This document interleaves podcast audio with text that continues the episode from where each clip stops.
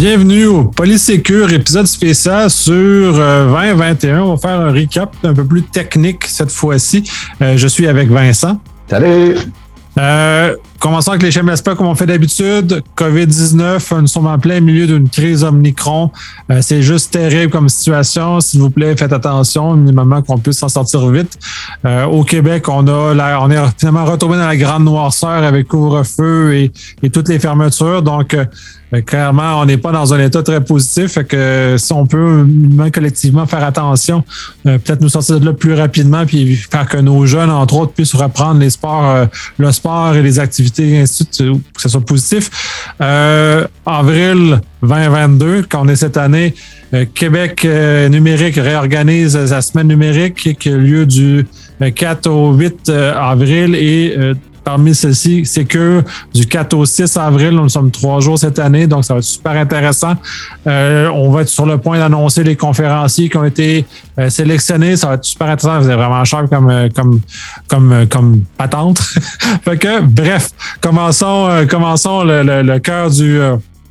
Le cœur de l'épisode euh, avec le, le, en fond, le RICA 2021 dans lequel on va, euh, Vincent et moi, discuter de, de, tous les éléments. Cette fois-ci à distance, c'est un peu plus plate cette année parce que le confinement oblige, la grande noirceur comme mentionné précédemment, mais on va essayer de faire ça le plus dynamique qu'on peut malgré, malgré tout. Malgré tout ça. Euh, commençons avec un des premiers euh, événements qui a commencé 2021 ou sans fond qui a terminé 2020 avec SolarWinds qui a connu une vulnérabilité importante dans laquelle un acteur étatique a probablement rentré dans, dans, dans, leur infrastructure, a réussi à injecter un code malicieux dans le, le dans la structure normale de leur fonctionnement. Donc, à ce moment-là, on s'est trouvé avec une situation très problématique. Et dans le fond, ce qui est arrivé en 2021, c'est toute l'espèce de ramification que ça a pu avoir. Euh, justement, en pré-show, Vincent mentionnait le, le, fait que le code source de Microsoft avait été accédé à cause de cette structure-là. Et il y a d'autres éléments comme ça qui s'en sont suivis, euh, dans lesquels, dans le fond, c'est une réflexion majeure sur la chaîne d'approvisionnement. À quel point on faisons, nous faisons confiance à ces fournisseurs-là pour nous fournir des logiciels de qualité? Ah, écoute, tu l'as mentionné, mot-clé euh, euh, du, code, du code malicieux est injecté dans les fonctions normales, justement, la chaîne d'approvisionnement normale des différents services de, SolarWinds. Ce qui fait que c'est encore plus complexe de faire une, une, détection et puis de trouver la source puis la fenêtre de temps à laquelle aussi ça s'est produit. Euh, c'est sûr que probablement qui, qui j'ai aucune idée s'ils ont finalement trouvé un coupable, mais SolarWinds, d'autant plus que c'est une compagnie spécialisée euh, en technologie, euh, en sécurité, cyber, info nuagique, etc., fournit plein d'outils euh, fort intéressants pour les avoir, avoir déjà utilisé une suite gratuite de leur part. Euh, c'est malheureux parce que ça devient un impact qui, qui est amplifié justement parce que c'est une équipe de sécurité. Mais tu l'as dit, mot-clé, ça s'est passé dans le cadre normal de leurs opérations, dans une chaîne d'approvisionnement qui était normale. Donc, euh, c'est SolarWinds qui était, qui était ciblé. Si ça avait été euh, une autre entité qui a les mêmes, les mêmes vocations, ça serait, ça serait le même scénario. Ça serait le même scénario. Le même scénario se serait reproduit, tout simplement. Ouais, c'est pas SolarWinds qui doit être mis en fond dans ce cas-ci, c'est dans le fond la démonstration de la sophistication de, des attaquants dans lesquels ils sont capables de remonter ce genre de choses-là. Ça aurait pu être une autre compagnie qui se fait savoir par ce genre de choses-là. SolarWinds a été ciblé par les malveillants, par le, par le groupe étatique. Je crois que c'était la Russie qui avait été ciblée, justement, qui était présumée en arrière de tout ce montage-là. Euh, suivant la logique qui était autour de ça. Mais c'est très difficile à obtenir. Euh, c'est dans le fond, c'était pas SolarWinds la vraie, la vraie cible, c'est les clients de SolarWinds qui étaient la vraie cible. Fait n'importe quelle autre compagnie qui a des clients intéressants. Donc, toute compagnie qui a, dans le fond, des clients au gouvernement américain sont potentiellement des cibles de cette chaîne-là, celle-ci a réussi à trouver une structure facile parce que SolarWinds, comme tu mentionnes, très bon outil, mais il y a des accès privilégiés sur beaucoup de systèmes parce qu'on installe un agent de surveillance sur beaucoup de systèmes. Il y en a d'autres. On peut penser à des antivirus qui ont des accès très, très, élargis, sur nos systèmes. Les EDR ont des systèmes très, des accès très élargis sur nos systèmes. Ce sont des cibles aussi potentielles à ce genre de problème-là. Et je ne crois pas qu'ils sont plus euh, vertueux qu'aurait pu l'être SolarWinds. Euh, on fait juste rappeler que RSA s'est fait pincer il y a quelques années d'une faille qui était franchement très simple, somme toute, qui était du, euh, du social engineering avec un chiffrier puis la personne des RH. Mais là, à ce moment-là, ça rend compte à quel point on a structuré nos systèmes TI de façon déficiente. On en parle souvent. J'aime beaucoup le sujet du zéro trust. C'est je sais que j'aime énormément parce que je m'en suis intéressé dès, sa, création en 2007 par euh, Forrester. Mais euh, parce que j'étais dans un contexte professionnel qui, me favorisait ce genre de choses-là. Mais celui demeure que euh, après autant d'années, on a tellement peu de d'intégration de cette approche-là. Et pourtant, on aurait, ça aurait tellement de problèmes de, de, de, de régler ça, là, de, de, mettre ça en œuvre. Ah, écoute, euh, euh, écoute, je sais pas quoi dire. Je suis sans mots. je suis sans mots. Écoute, écoute, écoute. Il y a du. Un, c'était. c'était tu l'as dit, là. C'est pas, pas que c'était complexe c'était hautement sophistiqué la façon justement dont le code a été injecté. Est-ce qu'il y a une taupe à l'interne? Est-ce qu'il y a eu une, toutes les hypothèses euh, hollywoodiennes euh, sont, sont, sont, là. là euh. Mais j'aime bien ton approche de la, taupe parce que justement, j'ai réécouté cette semaine un, autre podcast qui faisait une référence à ce genre de choses-là où euh, on est plus proche d'un univers de Mr. Robot en termes de menaces de sécurité que d'un univers de James Bond avec des gadgets super ultra, puis le gadget par lui-même est, suffisant. Dans Mr. Robot, entre autres, il s'agit juste de trouver un individu dans l'organisation qui a des choses à se reprocher, de mettre un peu de pression sur lui et ou de trouver une façon de mettre de la pression sur lui-même si on n'a pas quelque chose à reprocher. L'exemple type, c'était genre de d'amener un individu, le saouler bien comme il faut, prendre des photos compromettantes, même si l'individu n'a pas agi de façon compromettante, on s'entend, euh, mettre une situation dans laquelle il est, qui est stagé, dans laquelle l'individu est inconscient essentiellement, ou est drogué, ou est, complètement sous, de l'amener dans cette situation-là, prendre des photos, le faire chanter à partir de là, et de planter une clé USB malicieuse dans le poste de son patron, par exemple. Fait cela étant dit, c'est un, c'est plus beaucoup plus dans l'univers du probable à l'heure actuelle, ce genre d'univers-là, euh, un peu glauque à la Monsieur Robot, que de l'attaque ultra sophistiquée comme on, pourrait prétendre au niveau de SolarWinds. Puis j'aime bien ton, ton, ton hypothèse qu'il y a peut-être un individu quelque part dans la chaîne qui avait peut-être quelque chose à se reprocher ou peut-être qu'on l'a amené à se reprocher quelque chose de façon stagée pour justement les amener justement jusqu'à l'action qui a été faite euh, jusqu'au jusqu'au bout à ce moment-là. Mais, mais c'est hyper glauque, là. Mais c'est l'univers ben, dans lequel on est. Ben écoute, comme je dis, toutes les hypothèses. Euh, je pense que toutes les hypothèses sont bonnes. En fait, toutes les hypothèses sont bonnes, sont, ni bonnes ni mauvaises, là. Mais tu sais, il faut envisager toutes les possibilités, là. Dans ce cas-ci, euh, je connais pas je connais pas le, degré hermétique, justement, des, des opérateurs chez, euh, chez euh, SolarWinds. Quand je dis opérateurs, là, je veux que les gens comprennent bien, là, c'est, vraiment les gens qui, euh, qui opèrent la prestation de service. Ça gère les consoles de configuration, les consoles de gestion. Pour moi, c'est ça un opérateur. Là. Autrement dit, c'est une équipe qui est, qui est pas qui est pas membre ou utilisatrice. C'est une équipe qui est là pour justement être, être le pilote dans l'avion.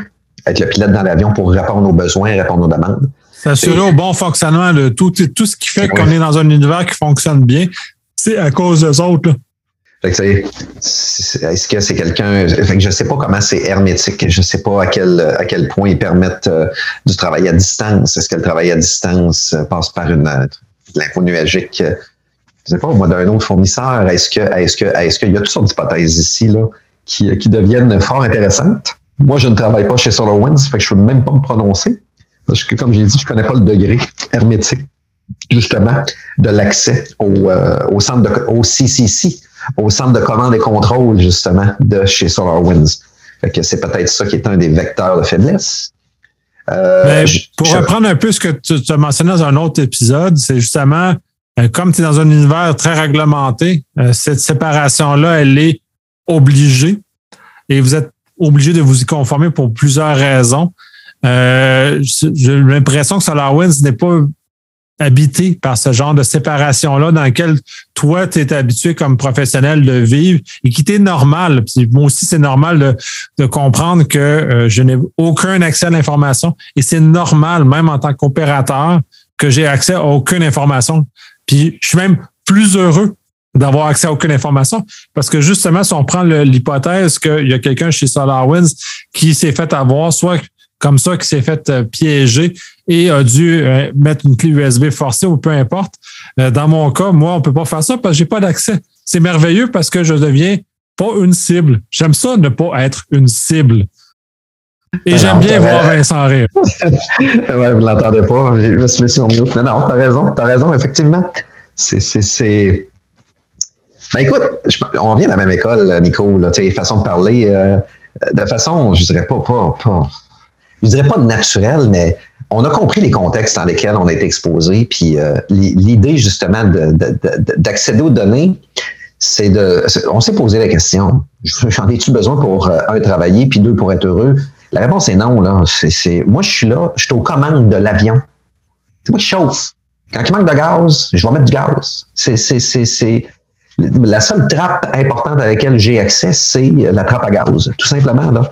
Puis deux, c'est je m'assure que ma clientèle est en mesure de travailler, que ma clientèle est heureuse. Tu sais, c'est ça qui fait mon bonheur. Je veux pas savoir qu'est-ce qui collecte, qu'est-ce qui transforme, euh, qu'est-ce qui communique, qu'est-ce qui supprime. Euh, je veux, je veux m'assurer qu'ils sont heureux.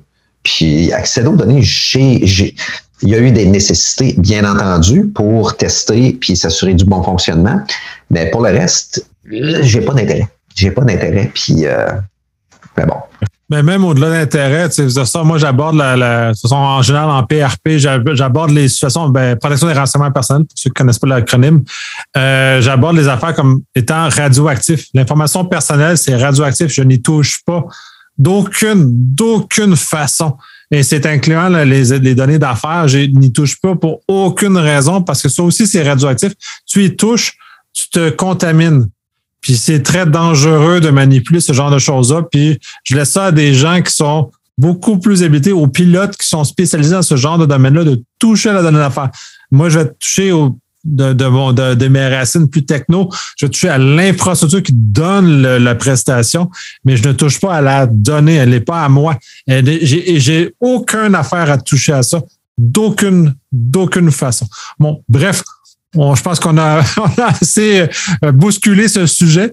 Euh, j'espère que vous en avez tiré des, des, choses intéressantes parce que si vous avez des administrateurs système qui accèdent à vos données de production, je pense qu'il y a une réflexion à avoir, une sérieuse réflexion à avoir dans laquelle d'avoir une saine séparation des données, justement pour que ces gens-là puissent accéder à cette information, pas parce que c'est des gens qui sont pas bons, mais parce que c'est toxiques pour eux autres. Ils deviennent facilement manipulables et s'ils ont moindrement des problèmes financiers, ils sont facilement achetables. Donc, on est dans un contexte où ces gens-là deviennent des points faibles de nos organisations contre leur gré. Et c'est assez intéressant, mais assez d'aller de, vers là. Sujet suivant. Ce qui a encore populé les, euh, les nouvelles, les rançongiciels. Ransomware all the way on est dans un univers tout à fait exécrable parce que euh, en 2021, on en a eu plusieurs. On a eu plusieurs cas au Québec, on a plusieurs cas au Canada et on a eu plusieurs cas mondiaux qui ont touché ce genre de choses-là, dans lesquels les rançons logiciels ont affecté les systèmes. Et ça, c'est les cas déclarés, parce qu'il y a probablement beaucoup de cas qui n'ont pas été déclarés. Puis là, en ce moment-ci, je suis un meilleur culpa, je n'ai pas tellement suivi l'actualité européenne, donc je ne sais pas à quel, point ou à quel euh, niveau ça, allait toucher le niveau euh, européen. Cela, ça ne pas, sûrement pas épargné par rapport à ce genre de choses-là. Euh, je pensais le dire plus tard dans, l'épisode, mais je vais le dire maintenant. Je manque d'un collaborateur européen pour la nouvelle, dans lequel il ne va pas nous donner une actualité qui, est plus proche de là-bas. Moi, je suis collé sur mon, ma réalité nord-américaine, donc euh, je suis beaucoup, beaucoup influencé par ce genre de choses-là. Bref, euh, cette année, on a eu euh, trois, en tout cas, dans nos nouvelles, on a noté trois nouvelles majeures qui sont colonial, Coco, Coco, Colonial Pipeline, qui ont eu énormément discuté. Puis, à mon sens, moi, c'est un cas qui devrait devraient être gênés parce que l'argent qu'ils génèrent dans ce genre d'entreprise-là et ne pas plus faire attention à leurs choses, pour moi, je trouve ça gênant. On a eu un cas de, de euh, Terre-Neuve que son système de santé a été pris en otage. Ça, c'est un peu plus dramatique comme situation, puis beaucoup plus grave, comme quoi la démonstration que les malveillants euh, ont aucun éthique, mais vraiment aucun éthique. Mais en même temps, à quel point on sous-finance, du moins au Canada, toute la sécurité dans l'univers de, de, la santé. Euh, on l'a vu aux États-Unis aussi, puis même si les autres ont supposément énormément plus d'argent, euh, il y a eu plusieurs cas qu'on ne nommera pas ici parce que c'est pas peut-être pas notre sujet d'intérêt, mais il y a plusieurs hôpitaux et plusieurs cliniques aux États-Unis qui ont été touchés aussi. Donc, euh, ça, on ne sont pas plus exclus parce qu'ils ont plus d'argent. Donc, le sous-financement de, de, de l'aspect de la sécurité en santé est peut-être plus problématique et plus systémique à ce moment-là, c'est à voir. Et le l'autre qui est un peu plus triste parce que ça nous touche plus directement localement à Québec, euh, autant pour Vincent puis moi, c'est Promutuel et la capitale euh, ont été malheureusement affectés eux autres aussi par ce genre de choses-là. Donc, euh, comment ils ont touché à, à cet univers-là et comment ils ont réussi à s'en sortir aussi est très important et à quel point tout ça regarde. Je ne sais pas si le IPA adresse les aspects, euh, justement, euh, de sécurité. Mais écoute, écoute. L'IPA adresse à la PRP, la protection des, du dossier médical. c'est un volet, mais un rançon logiciel n'est pas nécessairement un accès, un, un, non-accès aux données. Non, tu as raison. Tu as raison. Mais toutefois, ça pourrait, ça pourrait être éventuellement être une, une euh, tu je me mets à la place d'un juge. On parle d'un rançon logiciel. On parle de données hautement confidentielles. La réglementation n'est pas pour la protection, tu sais, faire la démonstration qu'on a mis tout en œuvre pour bien protéger. Ben, je ne veux pas m'embourber dans des aspects euh, politico-légaux ici, mais. Je vais, citer, un très vieux film, puis que je ne me rappelle plus le nom d'ailleurs, ça s'appelle ce qu'on appelait un pépinologue. C'est que c'était un film qui parlait justement des accidents automobiles ou dans le fond les défauts dans les automobiles qui étaient laissés là consciemment par les constructeurs automobiles, justement, qui était, c'était moins cher résoudre en cours un cas que de faire le rappel des morses, des, des, des, réparations qui étaient nécessaires. Bon, ça, c'est un film qui démontre. C'est Fight Club. Non, c'est pas Fight Club. Non, c'est avant Fight Club. C'est un plus vieux film que Fight Club. Fight Club adresse ce genre de choses-là, mais il y a eu un autre film avant ça qui parlait spécifiquement de ces éléments-là, qui est encore plus drôle. Puis là, on voit vraiment des éléments de procès, puis le film tourne autour de ça. Fight Club, ça tourne pas autour de ça. on se donne des claques à la gueule, puis c'est drôle. Mais euh, non, mais le gars, il fait, se fait ce genre de travail-là, mais le, film que je fais est plus vieux. Et justement, le fait qu'il y ait des calculs financiers ces entreprises-là. Donc, essentiellement, pour répondre à ce que tu dis, c'est que les institutions de santé calculent le coût de réparer la faille de la faille de sécurité et calculent le coût de la poursuite. Et si la, la poursuite est moins chère, vont laisser fuiter l'information volontairement parce que ça coûte moins cher. C'est assez troublant comme réflexion, là. Oui, euh, oui, oui, Écoute, c'est, c'est, c'est, euh, même, ça n'a même plus sa place comme réflexion euh, dans, nos, dans nos années. On fait des lois. Autrement dit, on, on, on, punirait tout le monde, mais le service de santé aurait une forme d'allègement. C'est, moi, c'est, comme ça que je vois ça. Somme toute, somme toute, je pense que ça mériterait, le, système de santé mériterait justement une, une, meilleure protection, des de, meilleures capacités pour justement se protéger contre, contre en fait, avoir des, plus de plus de, de, de, ressources, plus de les ressources adéquates, disons-le comme ça, pour justement euh, être en mesure de faire face à ça et faire la démonstration qui, euh, qui sont en mesure de tout mettre en œuvre. Laisse-moi faire le fiscaliste qui gère la poursuite. Hey, c'est-tu c'est archaïque. Ben, quand, tu as des avocats, mais ça, dans un système américain, quand tu as des avocats qui gèrent l'ensemble du système, c'est ça que ça fait. Fait que là, on a un système aux États-Unis qui est brisé, mais là, de toute façon, le système médical américain est brisé dans son ensemble pour beaucoup de raisons. Ça, ça en est un parmi d'autres, mais il y a tellement d'argent qui est injecté là-dedans dans le système de santé. Ils sont si mauvais en cybersécurité. C'est comme Colonial Pipeline. C'est étonnant à quel point ils sont mauvais avec la quantité d'argent qu'ils disposent pour être meilleur. Et c'est pas, on peut pas plaider le fait qu'il manque d'argent, là. Ils en ont de l'argent, mais il y en a vraiment beaucoup. Si on est dans un système comme canadien ou européen où on peut, c'est l'argent public qui finance la santé. Et là, on peut dire, oui, ben là, c'est l'argent public, ils sont sous-financés. Il y a une certaine forme de justification qu'on peut faire. Mais dans le système américain, il n'y a aucune justification. C'est, c'est juste impossible. Juste, ils, payent ils préfèrent payer des avocats que de régler les problèmes de cyber. Eh bien, écoute, c'est, c'est,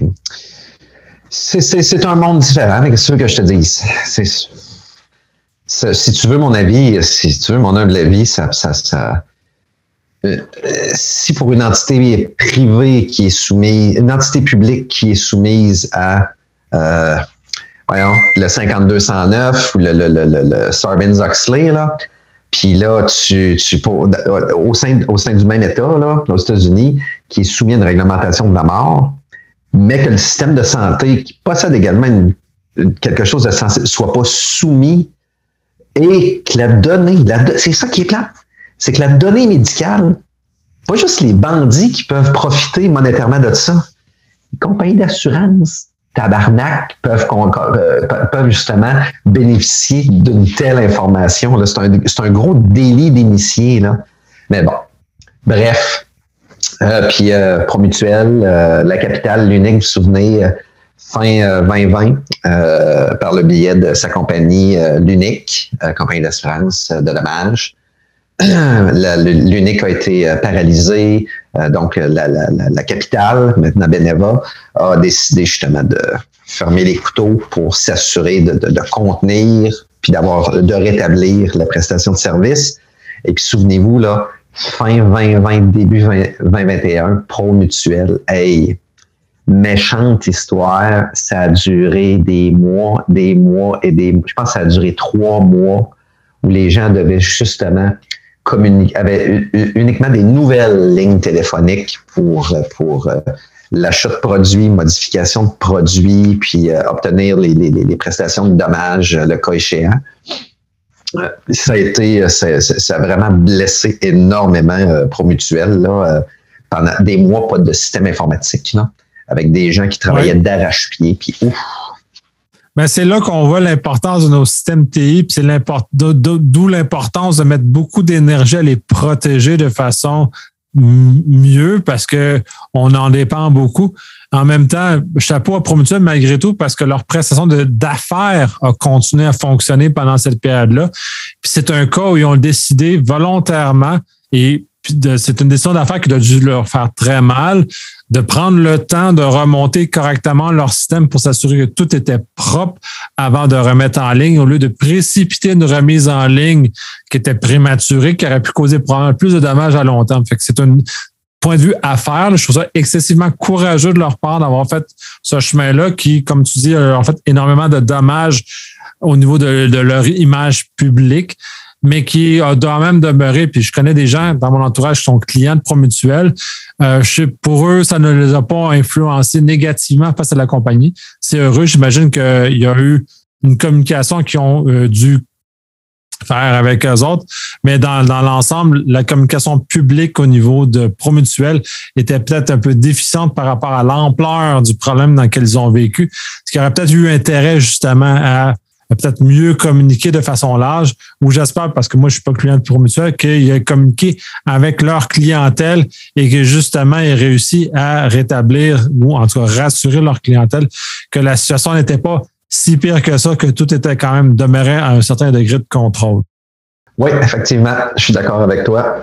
Je suis d'accord avec toi là-dessus. C'est bien parce que tu étais super pas concentré pendant que j'en parlais. Non, j'ai eu une petite intervention ici. Ma blonde a eu un appel. Fallait juste, euh, fallait juste, euh, j'écoute à deux places en même temps, mais c'est correct. C'est très correct. Euh, ça fait pas mal le tour de ce qu'on voulait mentionner sur les rançons logiciels. Euh, pour ce qui est 2022, ben, on va en avoir autant si c'est pas plus des rançons logiciels. Fait que si 2021 n'a pas été un avertissement, vous autres prenez l'avertissement parce qu'ils ils sont encore là, sont encore très présents. On l'a vu avec les derniers éléments c'est des groupes organisés, c'est des groupes de cybercriminels. Ils vont continuer à vouloir vous voler, voler votre information, voler votre argent. Dans tous les cas, ils veulent vous voler. Fait que soyez très prudents pour, puis mettez les mesures en place pour 2022. Euh, fait très cocasse, ben, cocasse. Euh, Exchange a eu connu, ben, connu. Là, au moment où on enregistre, parce que là, on enregistre euh, début 2022, il a connu deux problèmes majeurs dans la dernière 365 jours, au moment où on enregistre. Le premier étant une vulnérabilité assez importante euh, mi-2021 dans laquelle a garoché à terre beaucoup de systèmes des accès. On était capable d'accéder au système. On a eu même, on a reçu un épisode, le fait que le FBI aux États-Unis ont rentré sur des systèmes pour euh, justement les corriger parce que l'affaire était majeure. C'était vraiment majeur parce qu'on avait accès à des systèmes. Euh, c'est aussi la démonstration à quel point il y a encore beaucoup d'entreprises qui ont des exchanges dans leur euh, sur site qui sont mal entretenus.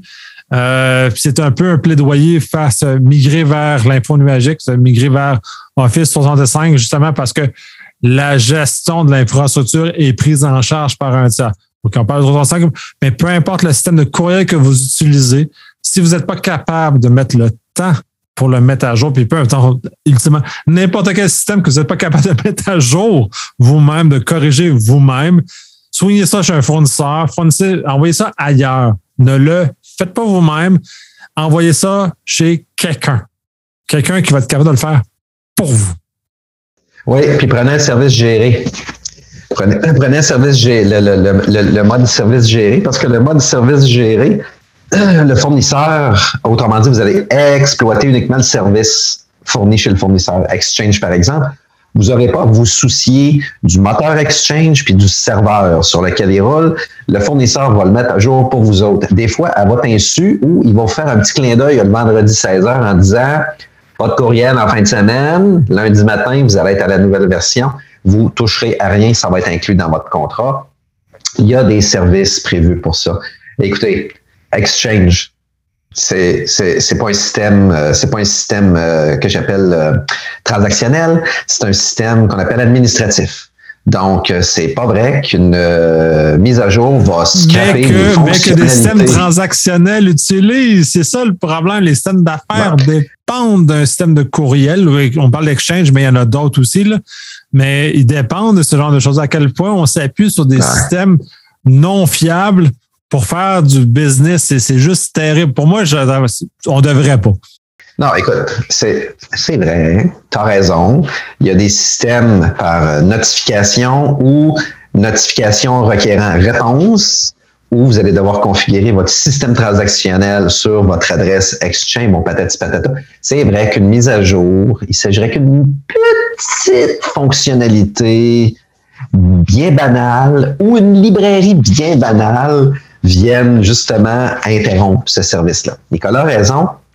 Vous avez des systèmes administratifs, vous avez des systèmes transactionnels. Un système administratif, là, pour faire de mise à jour, là, c'est comme si tirais dans le pied avec le pied dans la bouche.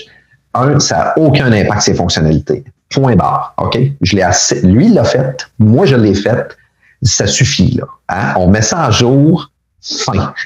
Le système transactionnel, c'est un autre grappe de produits Faites attention avec les interactions avec les systèmes, les systèmes administratifs. Un système transactionnel devrait être purement transactionnel et interagir avec des systèmes transactionnels. Point barre.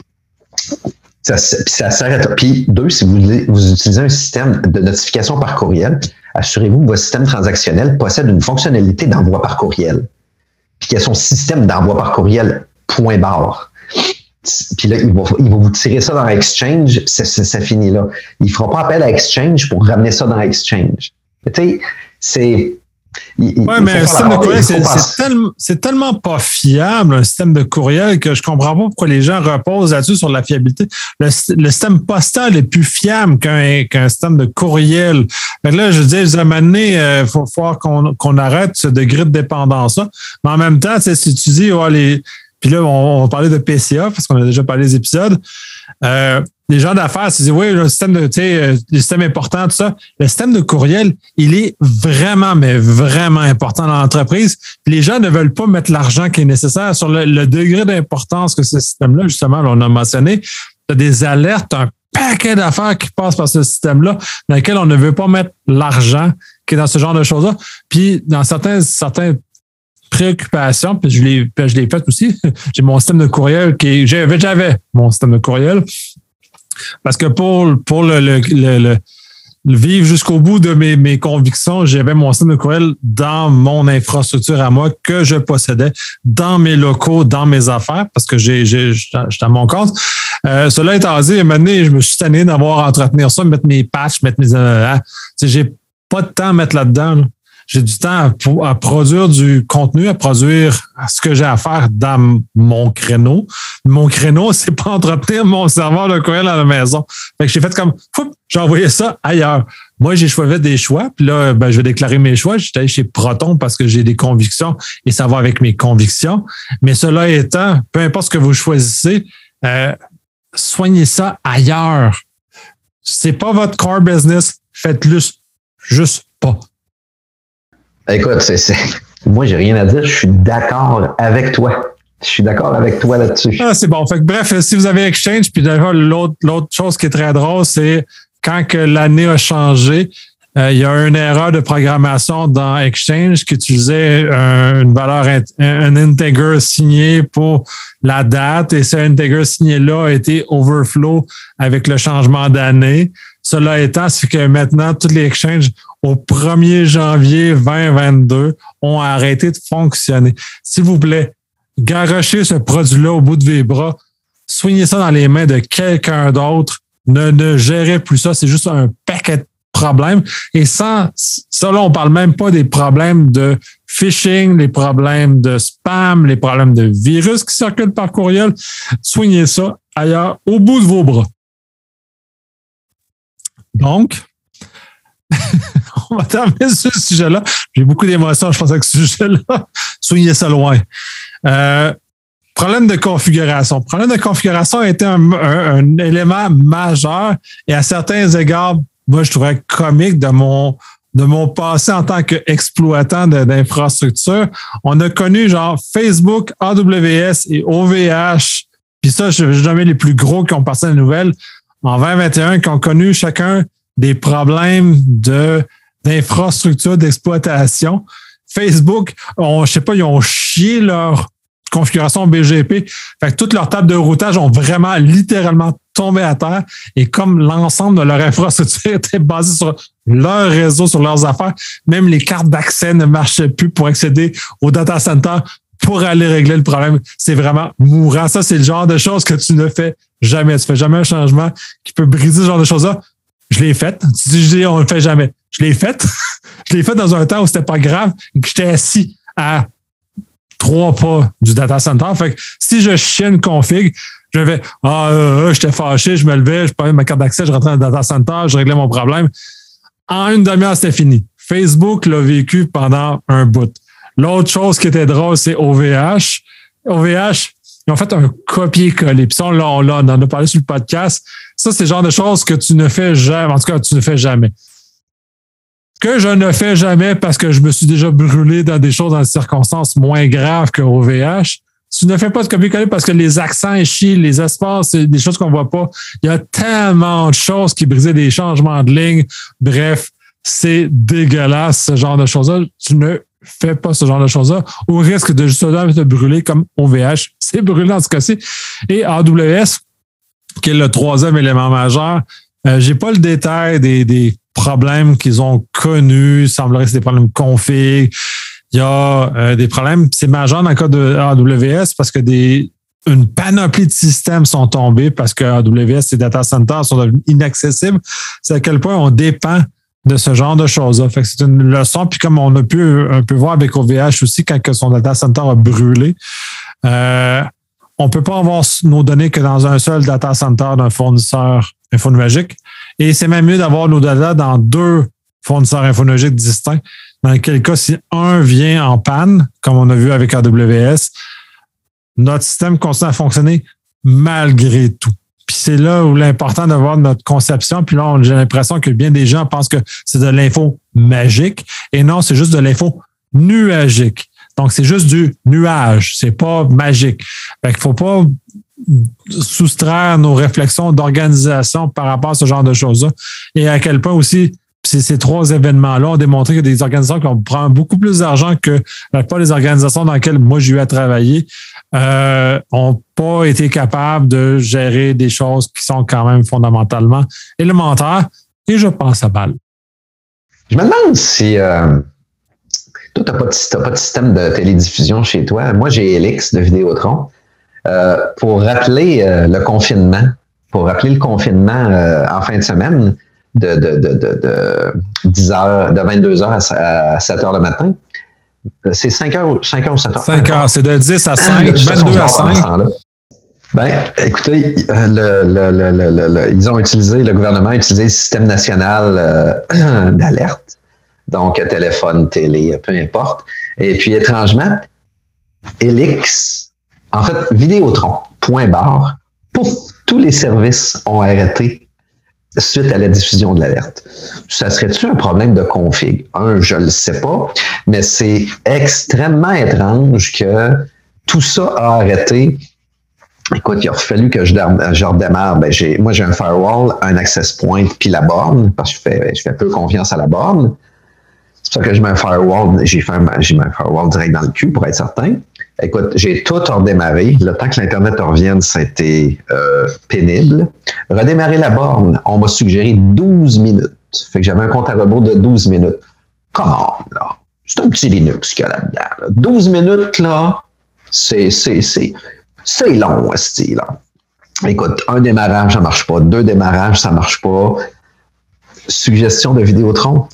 Prendre la télécommande. C'est une télécommande parlante sur Elix maintenant c'est qu'au lieu de sélectionner la chaîne, une fois que la borne est redémarrée, c'est de dire la chaîne. C'était la solution de contournement. Savez-vous quoi? Ça marchait pas.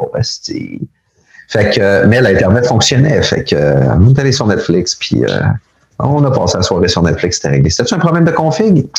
Je ne sais pas, mais c'est un problème grandement ouais, ben, À mon avis, c'est probablement un problème de config, là, mais si on est dans des environnements, puis c'est ça qui me dans le fond, comme 2021 nous, nous rappelle, c'est à quel point nos infrastructures sur lesquelles on s'appuie, parce que c'est de plus en plus important, ces infrastructures, soit infonuagiques, mais Vidéotron, à certains égards, je le vois comme un fournisseur infonuagique parce que euh, il fournit l'ensemble du Québec. Donc, tous ces clients au Québec bénéficient de ces services. pour moi, c'est le même genre de, de transfert de, responsabilité vers, vers une, une, corporation. Fait que ça a raté a eu un impact majeur, comme n'importe comme Facebook. OK, Facebook, c'est plusieurs milliards de gens qui ont été touchés. Mais il demeure que c'est quand même des impacts qui sont importants. C'est des infrastructures, c'est comme nos routes. Fait que maintenant, l'Internet et tous les services associés à Internet sont comme nos routes, sont comme notre système d'aqueduc, sont comme tous ces éléments-là qui sont rendus fondamentaux dans notre société. C'est à la quantité de gens qui ont des, ont des thermostats intelligents, des éléments, ce qu'on appelle intelligents. Bref, euh, pensons sur le fait que c'est pas vraiment intelligent, mais c'est intelligent. Euh, maudit qu'en français, on traduit mal les affaires. Là. Smart et intelligent, c'est deux choses. Mais bref, euh, ces, ces, ces appareils-là, ces IoT qu'on a dans nos maisons, qui sont dépendants de l'info nuagique, il s'agit que ça tombe euh, puis dans le cas de la AWS, c'est Ring, je pense, qui était des les, les, les, euh, les sonnettes intelligentes, les caméras dans les maisons, ces, éléments-là ont été touchés. Et si ces gens-là en dépendent vraiment pour leur vie, c'est troublant à quel point on dépend de choses qui sont pas fiables à quel point on ne peut pas s'appuyer là-dessus. C'est-à-dire que c'est comme un peu, dans le fond, on va regarder les, les, les réseaux d'aqueduc à Montréal il y a 50% de l'eau qui est produit à Montréal qui est juste perdu parce que le système aqueduc à Montréal il est, trop désuet parce qu'on n'a jamais voulu mettre l'argent. Si socialement on est dans cet état-là, puis on parle au Québec, mais aux États-Unis sous c'est partout comme ça dans le monde. Nos infrastructures n'aiment pas ça les entretenir. On n'aime vraiment pas ça. C'est pas le fun, c'est pas sexy. Mais j'ai un exemple plus, euh, plus euh, contemporain pour toi. Souviens-toi des compagnies de système d'alarme. Ils ont boudé pendant longtemps l'installation d'une ligne cellulaire dans les boîtiers de contrôle dans les maisons.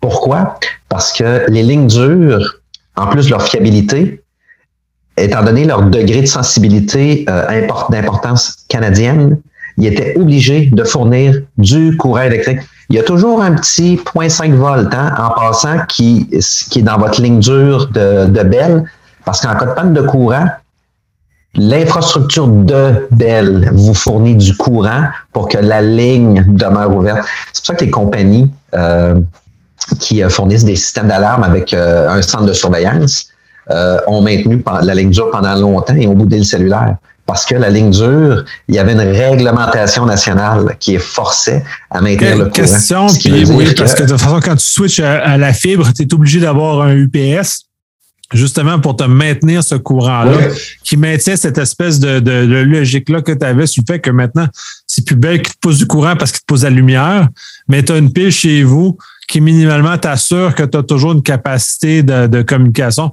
et qui pousse justement le voltage que tu mentionnes dans tes lignes dans ta ligne résidentielle. Euh, est-ce que cette alimentation aurait été étendue au cellulaire depuis ou? Non, moi j'ai l'impression que l'utilisation des, cellulaires est devenue tellement euh, populaire qu'il euh, y avait une pression. Il y avait une pression qui était tellement forte.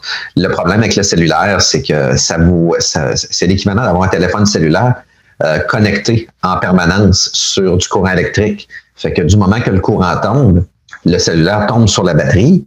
mais un cellulaire branché branché en fait en permanence, euh, ben, on va gruger la batterie beaucoup plus rapidement qu'un cellulaire où on va vraiment exploiter la batterie. Mais en fait, c'est mitigé parce que la technologie. les lignes de. Euh, les, ben, il y a deux choses là-dedans. C'est parce que de toute façon, OK, les, les, euh, les centrales de, de, système d'alarme se fient sur le courant électrique. Mais par contre, c'est d'autant plus facile couper le courant en arrachant le fil dehors de ta maison versus ton réseau cellulaire qui est ben. beaucoup plus difficile à couper si tu veux faire un vol de, en supposant un crime organisé de quelqu'un qui sait comment ça marche. Mais en même temps, les euh, réseaux cellulaires qui sont utilisés dans les euh, systèmes de systèmes d'alarme sont du 3G ou même du, euh, GSM plus vieux, qui sont beaucoup moins demandés électriquement que le LTE, 5G et tout ce qui s'en vient vers l'avant. Et l'autre aspect ça, l'autre et l'autre aspect à ça, c'est que on, le voit aux États-Unis, sont en train de décommissionner les vieux réseaux cellulaires. Donc, ces systèmes-là d'alarme que tu sais, ces vieux réseaux cellulaires par souci d'économie d'énergie vont devoir être changés vers ailleurs. Fait qu'on est dans un système qui s'effondre de toute façon. Ouais, mon Québec, euh, ils, ont, ils, ont, pallié, en fait, euh, ils ont pallié à deux niveaux les compagnies de, de, de sécurité. C'est qu'en plus d'accepter le cellulaire, ils fournissent un UPS. Donc, autrement dit, le, le, le, le, temps que la batterie du PS se vide, il va y avoir du courant dans le téléphone cellulaire. mais qu'il est vide, il y a encore un bon, je sais pas moi, 24, 48, 72 heures d'utilisation de cellulaire. Puis à cette heure, une panne de courant qui dure 24 euh, heures au Québec, ça commence à être ah, rare. Je te dirais pas que c'est si rare que ça. depuis, je te dirais qu'un Hackfest en 2019 qui a eu la chienne d'être dans la zone qui a duré plus que 24 heures de panne d'électricité, là. On n'est pas, on n'est pas exempt de ce genre de choses-là, mais c'est dans des zones très rares. On, s'entend. C'est pas, euh, c'est pas tout le monde qui est affecté par ce genre de choses-là. Mais oui, effectivement, c'est plutôt rare. Puis de toute façon, c'est là, ça, pour le, le contexte d'un système d'alarme, c'est plutôt non consommateur. Là. C'est, ce que tu consommes, c'est quand tu commences à parler de façon très active. j'ai l'impression que leur, leur pile est suffisamment durable, comme des piles de toute façon qui vont avec euh, les, euh, les systèmes fibrés dans lequel ils n'ont plus de ligne dure qui envoie du courant. Maintenant, on a juste de la lumière. Donc, je pense que les piles que Bell fournit sont probablement d'une durée suffisante pour euh, justement compenser un peu, un peu l'élément que tu mentionnes. Ah, ben oui. Mais écoute, c'était quand même un bon coup. C'est quand même un bon coup que on va accepter le cellulaire, mais comme euh, élément, euh, comme facteur de risque diminuant, disons-le comme ça, pour diminuer le facteur de risque, on va faire comme belle fibre, on va fournir une batterie, une batterie UPS. Écoute, c'est une maudite belle approche. Au niveau de Bell, quand la batterie euh, tombe, la batterie t'offre un bon 3, 4 ans étiré. Euh, on les appelle, puis on la paye pas, la batterie. Hein? ils nous envoient euh, UPS, étrangement, nous envoie une batterie dans une boîte avec un coupon de retour. Des fois, le gars nous attend même à la porte, on sort la batterie, on du chaud dedans, puis il repart avec les compagnies de, de, de, sécurité, je ne sais pas. parce qu'ils ne sont pas, sont pas réglementés. Là. Quand tu penses chez Bell, Euh, j'ai eu, j'ai eu des problèmes avec les UPS que j'ai eu euh, parce qu'il y a eu des, euh, des rappels sur certains modèles. Puis ils viennent chez vous. Là, pour eux autres, je pense qu'il y a un, élément de réglementation qui les oblige. Puis tu mentionnais justement être obligé de fournir le, le, le 0.5 volts. Il, il, est comme mis dans la loi. Fait qu'ils sont comme obligés de te fournir ce genre de choses-là. Puis comme toi, tu es, avec Vidéotron, puis je pense pour ton, ton, ton téléphone aussi. Je pense qu'ils ils ont le même degré d'obligation parce ce sont des opérateurs téléphoniques. Donc, on doit toujours être capable de faire opérer la ligne, même si c'est une panne de courant, parce que c'est rendu une mesure d'urgence pour le 911, entre autres. Non, j'ai pas de, j'ai plus de ligne dure. Je suis avec Bell pour les cellulaires, je suis avec euh, Elix pour, euh, pour la télé. En passant, je n'ai rien à dire contre Elix. Là. Très bon service. Là. Euh, regarde, ça a planté le 31 au soir, juste avant le bye-bye.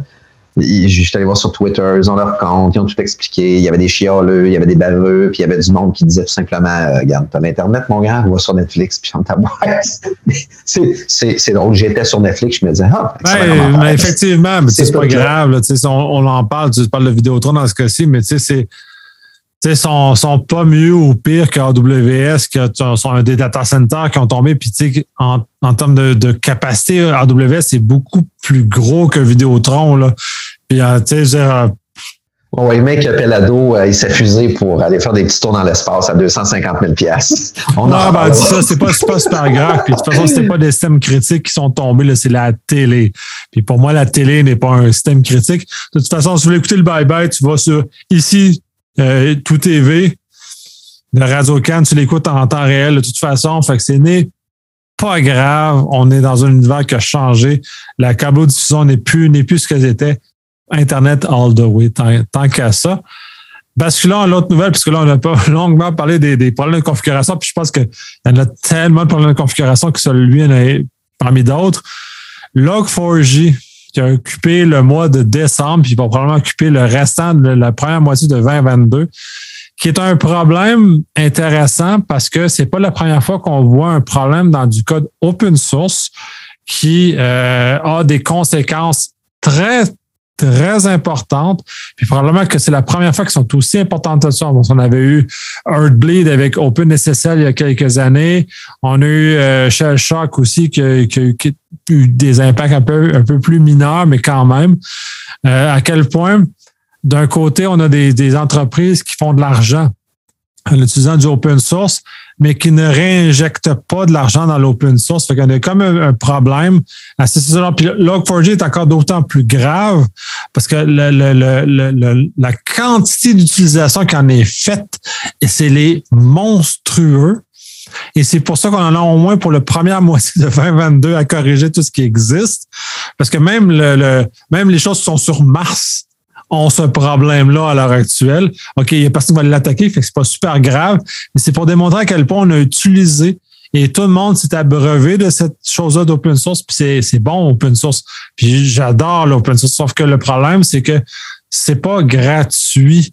Il faut qu'on mette de l'argent pour qu'on réinjecte, qu'on retourne à la communauté. Le, source ouvert est une, est une philosophie dans laquelle c'est pas une philosophie qui sert les intérêts qui sont commerciaux, mais que les commerciaux devraient retourner de l'argent dans le fond, comme OpenSSL, euh, OpenBSD s'est fâché, là, Théodorade s'est fâché, il a fait LibreSSL qu'on est sorti, justement, qui a, nettoyé le code puis qui a mis l'argent qui était nécessaire pour faire ce genre de choses-là. Mais il serait important que les entreprises qui commencent à utiliser ces sources-là, on ne parle pas de, de, de là. Si chaque entreprise qui avait utilisé Log4j avait mis un dollar, un dollar dans la fondation, on on n'en parlerait pas à l'heure actuelle. On n'en aurait pas de problème. Puis un dollar, c'est pas gros, là. C'est pas un dollar à chaque fois que vous l'utilisez. Un dollar, si vous l'utilisez, un dollar. Puis on n'aurait pas de problème à l'heure actuelle. Fait que c'est un peu fascinant. Euh, il commence à avoir beaucoup de discussions sur comment on doit commencer à utiliser le source ouvert, comment tout ça doit évoluer. J'ai malheureusement l'impression que le législateur va intervenir, c'est-à-dire que probablement les Américains les, en premier lieu vont émettre des lois qui vont venir régir ce genre de choses. C'est le, genre de choses que en, en, TI, on, genre, on essaie de ne pas vouloir parce que ça tend à limiter l'innovation parce que les lois sont plus lentes et plus lourdes à soutenir puis sont défavorables à l'innovation. Par contre, dans ce cas-ci, on était tellement pas bon en tant que communauté, en tant qu'utilisateur. que le législateur doit intervenir parce qu'on n'était pas bon. Parce que essentiellement, les coûts et que ça l'a généré, si on parle de milliards de dollars qui ont été mis en temps pour corriger le problème. Puis là, les problèmes, c'est on parle de plusieurs fois. Puis à chaque fois qu'on en règle un, il y en a un autre qui se cache en arrière. Puis là, on est à 2,17.1 qui date de moins d'une semaine. Puis je suis pas mal sûr qu'on va tomber à 2.18 dans pas long, qu'on va découvrir d'autres choses encore là-dedans. Fait que là, on est dans une course perpétuelle vers quelque chose que si on avait fait en amont, on serait chill en train de boire notre bière à la maison tranquillou. Au lieu de courir comme des caves, comme on est de faire là, puis il y en a beaucoup. J'ai participé, là, puis je, vais le pas ce que j'ai fait dans, la, gestion que c'est ça, mais pas ce que j'ai vu. C'est horrible à quel point on, s'est appuyé sur quelque chose de, pas solide. On a construit sur de la glaise. Puis c'est déplorable. Puis là, je peux pas. Puis en ce sens-là, je, je, je, lève mon chapeau au ministère d'avoir fait qu'au Québec, on a tout fermé. Justement, ça nous évite des problèmes futurs. C'est une excellente mesure. Mais tout l'asile que ça a créé, puis pour ce que j'ai vu, j'ose même pas penser à ce que les entreprises privées qui n'ont pas pris des mesures comme ça, à quel point ils doivent être complètement acquis à l'heure actuelle ça doit être l'asile. Fait qu'on va les, les gâchis, on va les ramasser pendant les six prochains mois. Puis, je ne veux pas vous toucher, entreprise qui n'avait pas pris des mesures saines et rapides. Ah là, j'ai une image. On a bâti sur de la glaise. On a bâti un golem. Là, le golem, il est vivant. Puis le golem est intuable. OK, petit jeu de mots ici pour les personnes de 40 ans et plus qui comprennent la référence. Mais bon. ah, ben écoute, écoute, écoute, j'ai, aimé, en fait, euh, une des citations que tu as faites, là, écoute, tu, t'es vidé le cœur, c'est bien. Euh, une citation que tu as faite, euh, tu aimes le open source. Le open source, j'aime ça aussi, pas parce que c'est une technologie, je vais te dire comme toi, c'est une philosophie. C'est, faut, faut le voir comme ça. j'aime beaucoup ta citation ce que j'aime moins, puis vous allez vous reconnaître ici, certaines personnes, là, euh, dans les années, euh, à partir de, je dirais, 2008, 2015, parce que là, c'est moins pire depuis, mais euh, les gens qui étaient fermés sur Apple, ah, système fermé, système, système dictateur, etc. Le open source, c'est c'est la voix, c'est la liberté. Puis, non, non, non, non. Non, non, c'est une philosophie. Arrêtez, là. Toute technologie est bonne. Il s'agit d'en faire une bonne ou une mauvaise exploitation, c'est autant pour les systèmes fermés, effectivement, comme Apple. Apple était très pas, pas, dictateur, très On sent très drôle que c'est Apple parce que Apple était un des premiers touchés par le problème de Log4j. Ils ont été capables de démontrer que les systèmes internes de chez Apple reposaient sur du Log4j. Fait que, même ces fervents-là des systèmes fermés se trouvaient être confrontés à leur absurdité. Là. Ah, puis ils viennent, ils viennent d'atteindre 3 000 milliards de capitalisation boursière, 3 000 milliards US. Euh, Je viens de lire ça sur, euh, sur les nouvelles financières. C'est une première aux États-Unis. C'est parfait. Mais somme toute, j'ai aimé ta citation, euh, mais je vais, je vais le dire comme toi. Oui, oui, écoute, ça, ça, ça brasse du caca. Hein, il y en a dans le fan. Puis c'est un fan qui pose des deux barres, malheureusement. Là. Il y a beaucoup d'ouvrages j'ai aucune. L'importance de connaître, d'avoir son inventaire d'éléments de configuration, de ces éléments de configuration, avoir une visibilité sur son parc, être capable de d'avoir une vision justement sur ce, ce, on était chanceux d'avoir été avisé de cette faille-là parce que ça nous a donné l'opportunité, ben, un petit, un petit heads up, là, bien entendu, mais l'opportunité de faire notre scan dans notre infrastructure, trouver justement euh, les services qui utilisent cette librairie-là, euh, l'importance d'avoir son inventaire, la maintenance, là, ça, ça, c'est un exemple parce que ça, c'est un incident à venir. C'est rare que ça arrive. Hein? Là, la boule de cristal nous a dit, il y a un incident qui s'en vient. OK? Là, on a-tu notre inventaire? Non. Vite, esti. Scan. Part le radar la balayeuse, ça urge. C'est exactement ça. On a l'opportunité de. les gens qui étaient très préparés, probablement qui ont facilement décelé, mis en évidence, contenu, c'est quoi la, c'est quoi le, degré euh, qu'on a de, de, mauvaise prestation de service pour être en mesure de confiner puis mais j'irais plus loin que ça. Puis euh, les Américains ont euh, énoncé fin 2021 le fait de sortir ce que le S-BAM, l'espèce d'élément qui oblige maintenant au niveau américain de d'annoncer tous les dépendances qu'on a quand on vend un logiciel. Ce qui va nous amener et nous forcer comme, comme, comme structure, comme écosystème, de devoir déclarer ce genre de choses. Fait que dorénavant, puis à l'avenir, quand on va commencer à avoir le S-BOM de façon beaucoup plus déployée, euh, de voir justement ce degré de dépendance-là, parce qu'on ne sait pas là, que le système qu'on achète, à quel point il y a une dépendance là-dessus. Puis c'est ça que la découverte des gens, c'est que à quel point tous ces systèmes-là dépendent d'autres choses et à quel point c'est un élément de surprise qui est associé à cette, à cette dépendance-là. Que j'imagine qu'on va commencer avec cette législation-là à le voir. J'espère que d'autres pays vont emboîter le pas pour que ce soit généralisé, qu'on espèce de, une espèce de, charte alimentaire qu'on voit sur la boîte de céréales, qu'on a regardé tous quand on était jeunes, qu'on a lu puis on ne savait pas ce que ça voulait dire, ben qu'on a cette, on a les ingrédients. J'aime beaucoup parce que toi, tu l'aimes beaucoup le mot ingrédient. Fait qu'on a les ingrédients qui composent un logiciel, mais qui vont être déclarés, ces dix ingrédients-là. Fait qu'on n'aura plus le choix de, les voir. Puis là, on va être capable d'agir de façon plus, plus éclairée et on va avoir un inventaire beaucoup plus clair de ce genre de choses-là. on va discriminer des logiciels, c'est malheureux, but I'm about to drop the hammer and indiscriminate some, some indiscriminate justice? Discriminate justice. Et voilà. And despair, dispense, some indiscriminate justice. Starcraft for the win. Dispense. Pour les vieux qui sont parmi nous.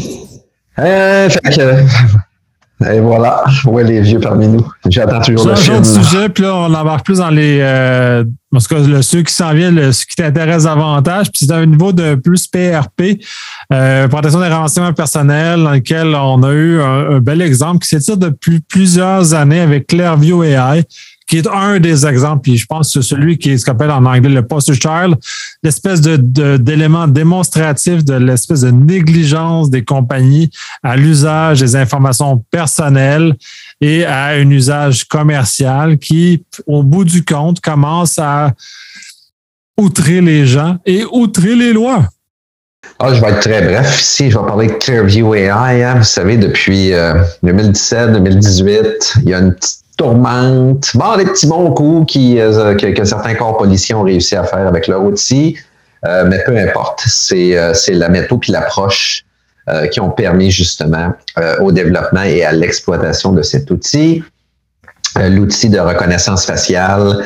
Donc, vous savez, il y a des dizaines et des dizaines de milliards de photos, paraîtrait-il, qui ont été récupérées par la compagnie à l'insu de tout le monde. L'insu de tout le monde, facteur aggravant, les réseaux sociaux sur lesquels vous postez toutes vos photos. Je voulais, dire maudite photo, mais je ne le dirais pas. C'est toutes vos photos, euh, malgré le fait que, mais sans, sans vous soucier justement de restreindre l'accès à votre profil, soit à vos, euh, à vos proches, aux proches de vos proches ou de façon publique.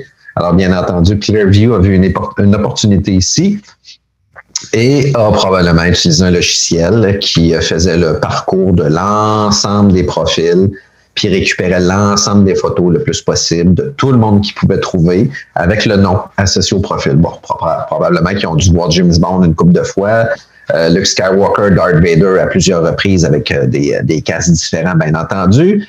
Mais pour plusieurs personnes, ben, vos vrais noms sont associés à vos photos, ce qui a constitué une base euh, relativement bonne, mais jusqu'à un certain degré. On va se l'avouer ici, là, dépendamment des noms associés.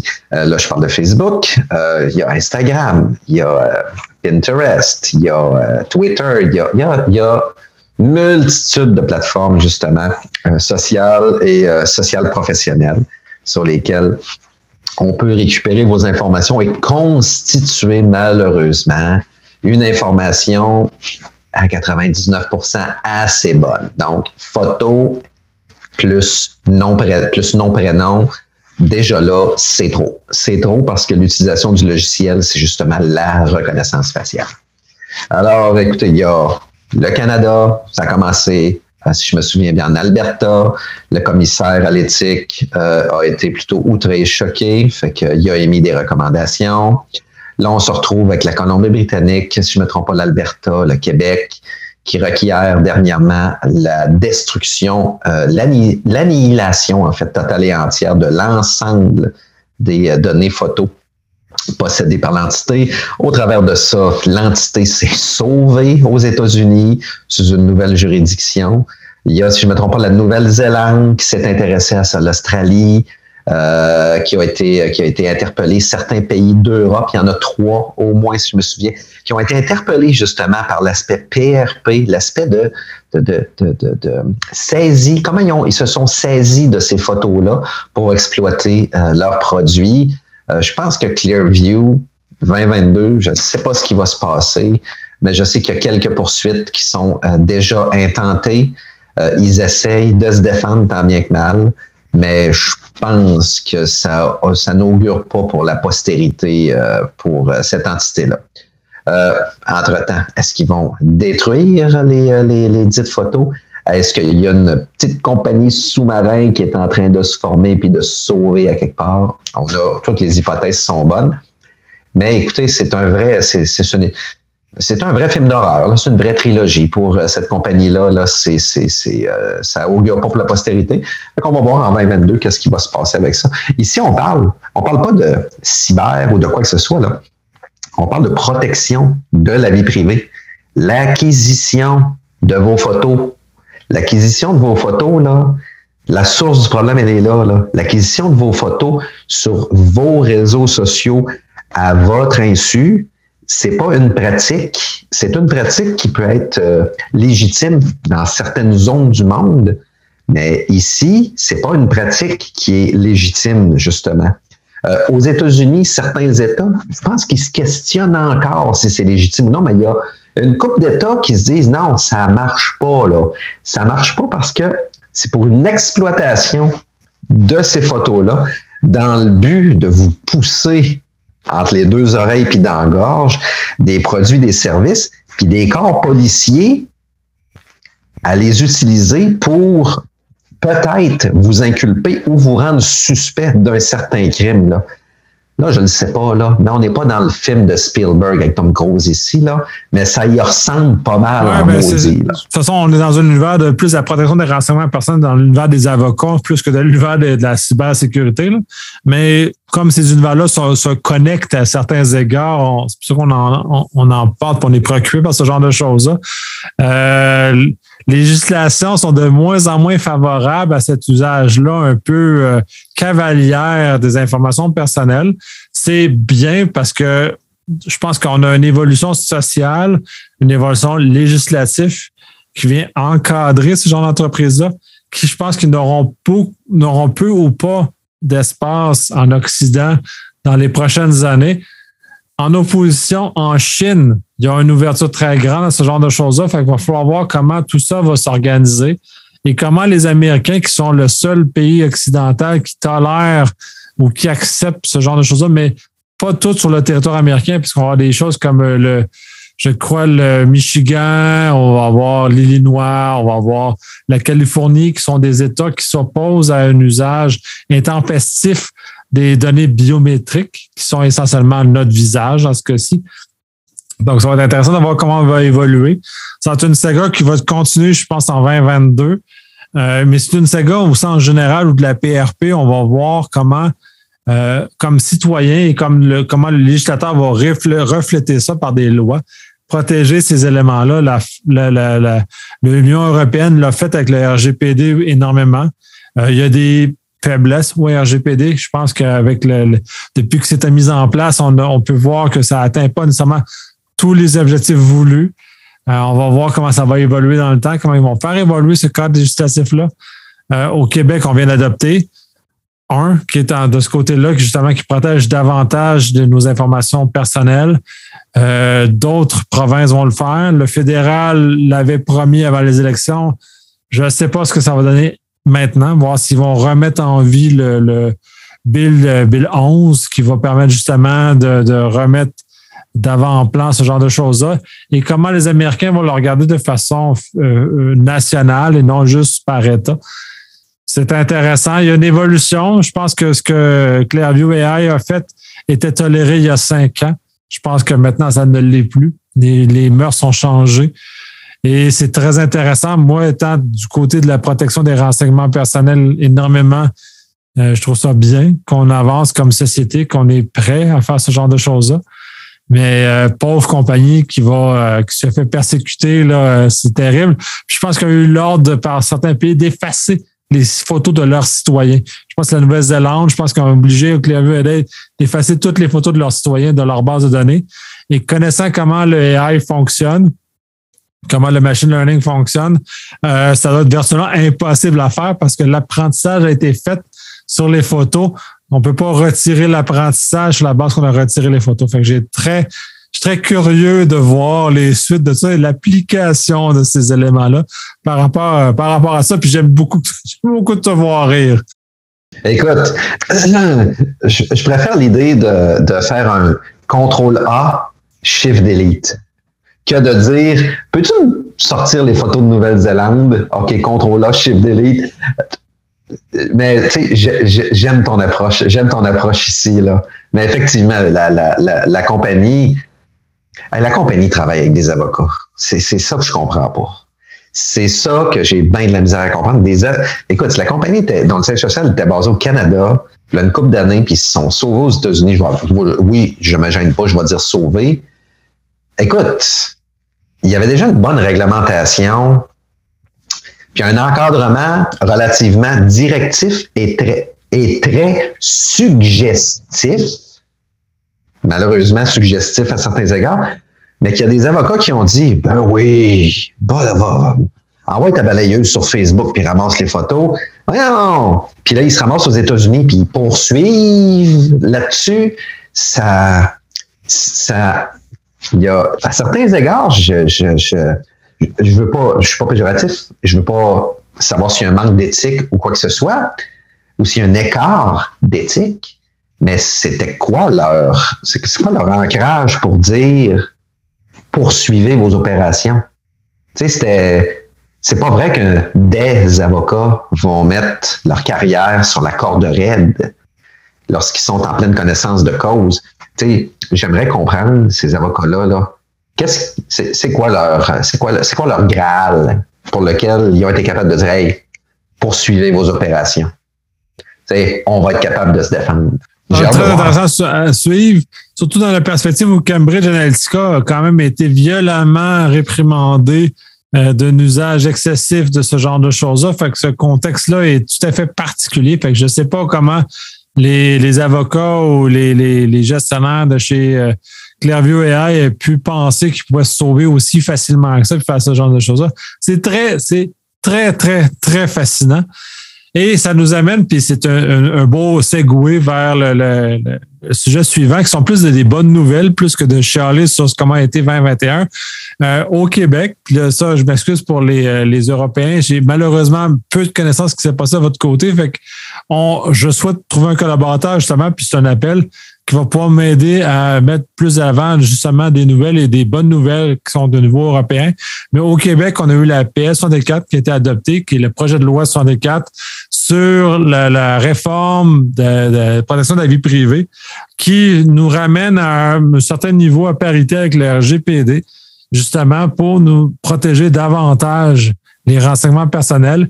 Et c'est encore là où on voit que, la review AI avait comme été regardée à courte vue parce que cette perception-là, cette protection-là légale amenée par le législateur est d'autant plus importante et d'autant plus marquée maintenant. On le voit au Québec. Euh, la paix s'inscrit dans un, dans un contexte canadien où il y a plusieurs autres provinces qui désirent justement euh, rehausser leurs lois. Euh, probablement que la Colombie-Britannique, je sais que l'Ontario avec son livre blanc et probablement l'Alberta sont des provinces qui vont mettre de l'avant des, des, des réformes importantes justement pour favoriser une meilleure confiance du citoyen, une meilleure confiance du consommateur face à la protection de ces données. Puis on est rendu dans cet univers-là, on est passé où on peut consommer sans aucune comme Clairview et a fait, sans aucune préoccupation, dans laquelle il faut maintenant établir la confiance du consommateur et que l'opinion publique et l'opinion du consommateur devient importante. Donc, le fait d'établir un, lieu de confiance, on euh, le Canada, où les provinces ont des places où les entreprises peuvent faire traiter les informations de façon protégée et que la confiance du citoyen elle est maintenue est, de plus en plus importante. Euh, en ce sens-là, je lève mon chapeau au gouvernement du Québec d'avoir été les premiers au Canada à le faire de façon forte et de façon marquée parce qu'on a au fédéral, c'était un peu plus mou. Euh, je pense que le, Bill 11 n'a pas été avec autant de, autant de, de, de, vigueur que l'a pu l'être la PS64. Et on voit aussi que l'Ontario commence à prendre beaucoup parce que quand on prend le temps de lire le, lire le livre blanc sur la PRP en Ontario, on voit qu'eux voit et s'inspire beaucoup de l'expérience du Québec et de tout le, processus législatif qui a mené à la PS64 pour justement euh, enrichir leur propre processus. Et c'est c'est très prévisible que l'Alberta et le Colombie-Britannique vont suivre probablement dans le même dans le même chemin. Donc on est dans un contexte où on a un changement radical au niveau euh, canadien du euh, la perception de comment on doit traiter l'information personnelle et comment de là, cela doit, euh, doit vivre. Oui, ouais, écoute, je suis d'accord avec toi là-dessus. J'ai, j'ai rien à dire. Moi aussi, je trouve que c'est une bonne nouvelle. Je trouve ça plate, effectivement, que au niveau fédéral, ça, ça traîne de la patte. Mais écoute, écoute, écoute, écoute, écoute. J'ai, j'ai, j'ai... Dès que les provinces commencent à prendre des initiatives, euh, des initiatives qui ont un impact national, pas juste, pas juste territorial ou provincial. Euh, souvent, ben, le gouvernement fédéral finit par, euh, par comme donner un coup de pied dans le cul, je vais le dire comme ça. C'est un, coup de pied dans le cul pour justement commencer à adresser. Puis, mais tu sais, je ne sais pas quoi dire. Sais, j'ai pas envie de parler contre le gouvernement fédéral, même si, même si je n'ai pas voté pour lui, là. Celui qui est en poste, là, mais euh, tu peu importe, là, c'est. J'ai toujours trouvé que les, les, les, les libéraux avaient une, forme de mollesse, puis étaient des copieurs. Ils n'essayaient pas de. C'est pas d'innover, d'inventer ou de réinventer, c'est des copieurs. Puis, tu sais, Québec, je pense que Québec, euh, on, a une, on a une voix forte. L'Ontario, euh, Colombie-Britannique, c'est des voix fortes également tout ce que j'entrevois là-dessus, c'est du meilleur là, au, niveau, euh, au niveau du projet de loi pour reprendre ce que tu dis, c'est un peu dommage que le fédéral n'ait pas pris la balle au bon, puis justement fait quelque chose d'intéressant avec sa propre loi sur ce genre de choses-là, qu'on ait un espèce de cadre fédéral qui nous permet justement de protéger l'information personnelle. Bon, ça, c'est un, c'est un choix qui est politique, j'imagine, qui dans leur cas, qui était peut-être moins prioritaire que, que d'autres choix. Mais c'est un peu dommage qu'on n'ait pas un, un, framework comme Pipeda. Dans le fond, dans le fond euh, au fédéral, c'est la réforme de Pipeda qui est un peu, avec le temps, un peu faible, et qui s'affaiblit avec le temps. Fait que tout ça est un, peu dommage. Fait qu'on on verra avec le temps comment tout ça va, se faire en espérant qu'ils reprennent la balle au bon avec le fait que la PS64, que l'Ontario est très intéressé avec son, son livre blanc qui va probablement mener un projet de loi également. Donc, on verra comment tout ça va, va se manifester dans les prochains mois, les prochaines années. On espère qu'on avance et que tout le monde bénéficie de cette espèce d'amélioration-là.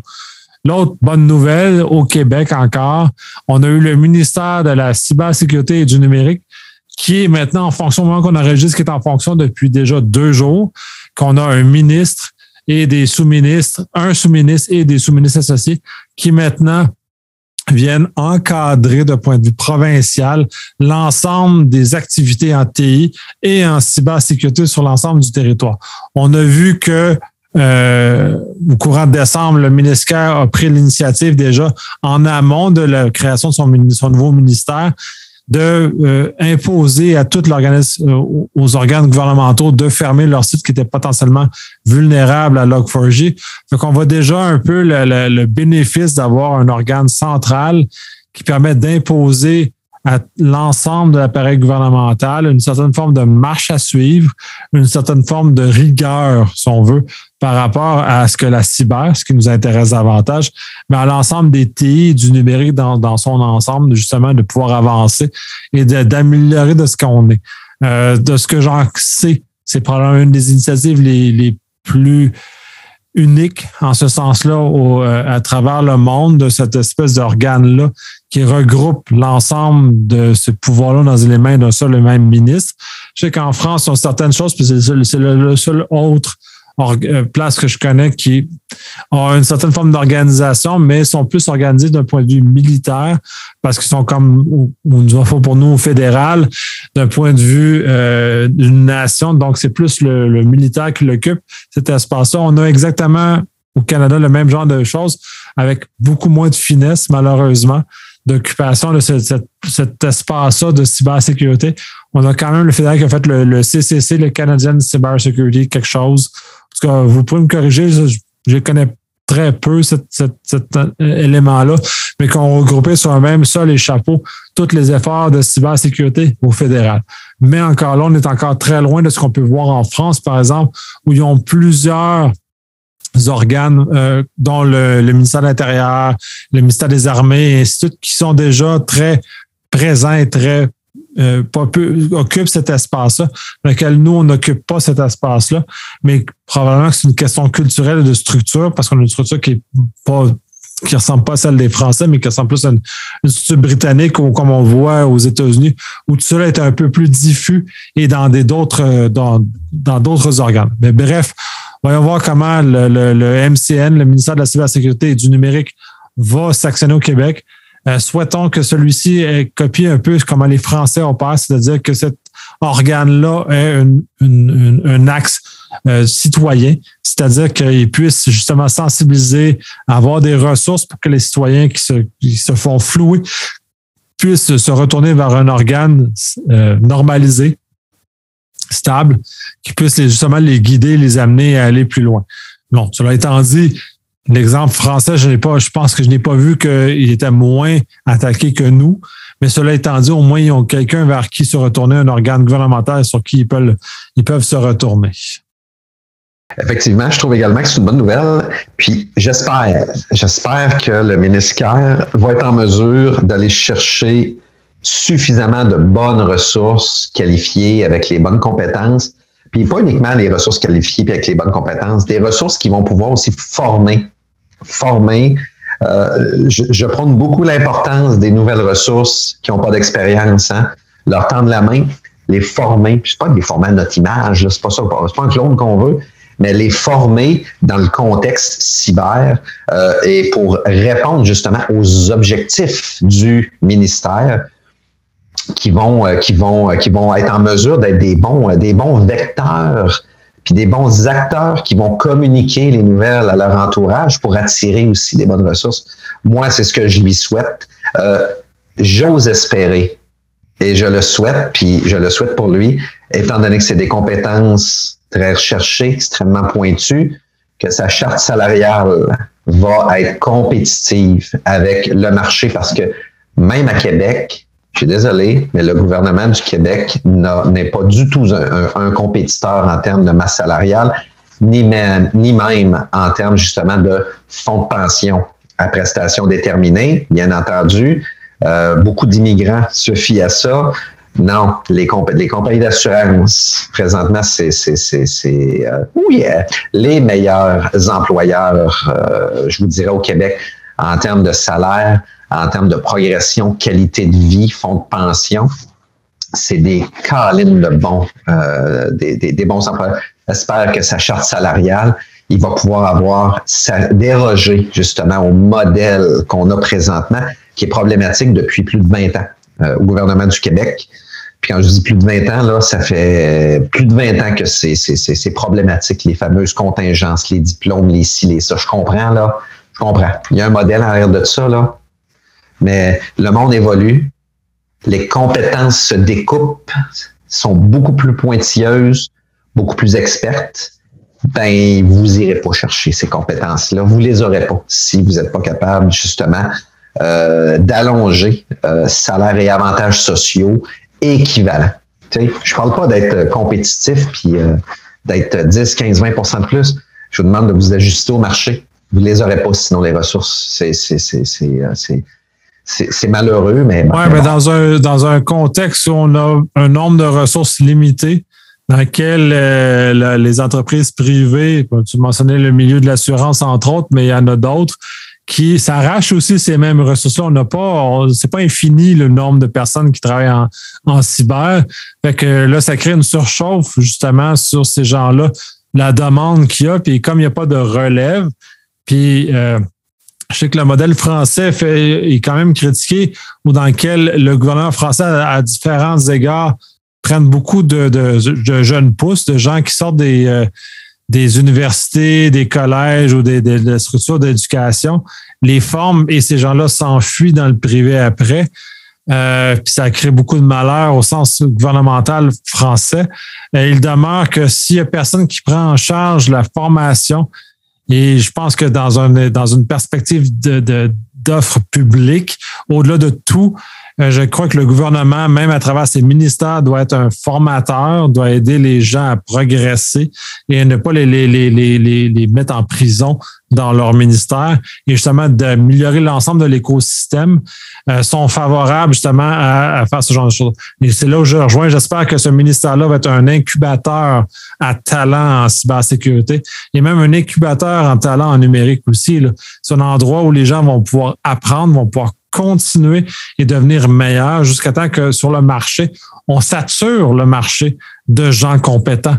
Parce que quand on va saturer le marché de gens compétents, le bénéfice social était immense parce qu'on va avoir des compagnies en cybersécurité qui vont s'installer au Québec parce qu'on va avoir les talents au Québec. Là, on est en pénurie. Puis même le gouvernement s'arrache les ressources pour juste faire son quotidien. Quand on va être rendu dans un contexte où le gouvernement va avoir participé à la formation des, des, des jeunes, de la relève, puis il va contribuer à ce genre de choses-là, justement parce qu'il va permettre à toucher à ces gens-là des systèmes qu'on n'a pas l'occasion de toucher dans d'autres circonstances et les amener dans des, des faire qui vont progresser, vont faire fonder des entreprises, vont travailler dans des entreprises de haut niveau. Au Québec, je pense qu'on a un intérêt très important à aller chercher de ce côté-là et justement favoriser cette espèce d'entrée, d'influx de gens euh, de peu de connaissances, mais qui veulent apprendre et qui veulent progresser dans ce milieu qui, pour moi, est, fascinant. Mais ça fait plusieurs années que tu y travailles aussi, fait que. Ben, ben écoute, moi, une des, meilleures solutions que. Et, puis écoute, cette solution-là doit, déjà être dans un cahier de charge de, de M. Kerr. Euh, tendre la main tendre la main puis euh, demander de l'aide. Demander de l'aide euh, euh, dans, dans, nos compagnies d'assurance. Là, je vous dis, nos institutions financières, nos compagnies d'assurance, on a des compétences de la mort. OK? Nicolas et moi, on connaît le domaine. moi, je suis dans ce domaine-là. tendez la main. on va répondre. Je suis convaincu qu'il y a déjà des attentes d'un point de vue de notre gestion dans nos différentes institutions financières et compagnies d'assurance de dire, hey, c'est pas qu'on veut aller ramasser de l'argent sur le 5 milliards, c'est que, écoutez, euh, le gouvernement veut peut-être mettre en place ce qui va devenir peut-être éventuellement une nouvelle loi, une nouvelle législation. C'est peut-être le temps de s'impliquer euh, davantage, aller donner un levier, euh, offrir du poids de qualité, justement, dans la balance des compétences en cyber, puis offrir peut-être de la formation, des modes de recrutement, des modes de partenariat. Peut-être que c'est ça que ça prendrait aussi. Euh, j'ose espérer que le ministère, a ça dans son cahier de charge et qu'il va tendre la main. Et j'ose espérer que les compagnies vont répondre en disant Hey, qu'on aille voter ou non pour ce gars-là, s'il n'est pas là, c'est le gars pour qui on va avoir voté. Donc, le ministère, sa vocation ne change pas. On va pas aider le gars, on va aider, le ministère et sa vocation. Oubliez jamais ça, là. Fait que c'est le temps de s'impliquer. Même à la limite, là, les institutions financières, on en a de l'argent, là peut-être même s'impliquer euh, d'une forme, d'une façon sociale, en, en, partenariat justement avec euh, le ministère. Puis c'est peut-être le début justement d'une forme de collaboration entre, pas compagnie d'assurance et institutions financières, mais entre nos départements spécialisés dans ce domaine-là en se disant, hey, une bonne compétition, de la compétition, c'est de la, de la bonne compétition, c'est de la bonne business. On est tous, euh, on est tous exposés au cyberproblème, euh, aussi bien faire un partage de connaissances, qu'on se maintienne, qu'on se tienne les coudes, qu'on ait les reins solides, ça ne met pas en péril nos, nos méthodes de tarification, nos tables de gestion de sinistre, nos ci puis nos ça, mais c'est justement un partage d'expérience euh, de, en techno, en sécurité, pour justement élever, élever notre baseline.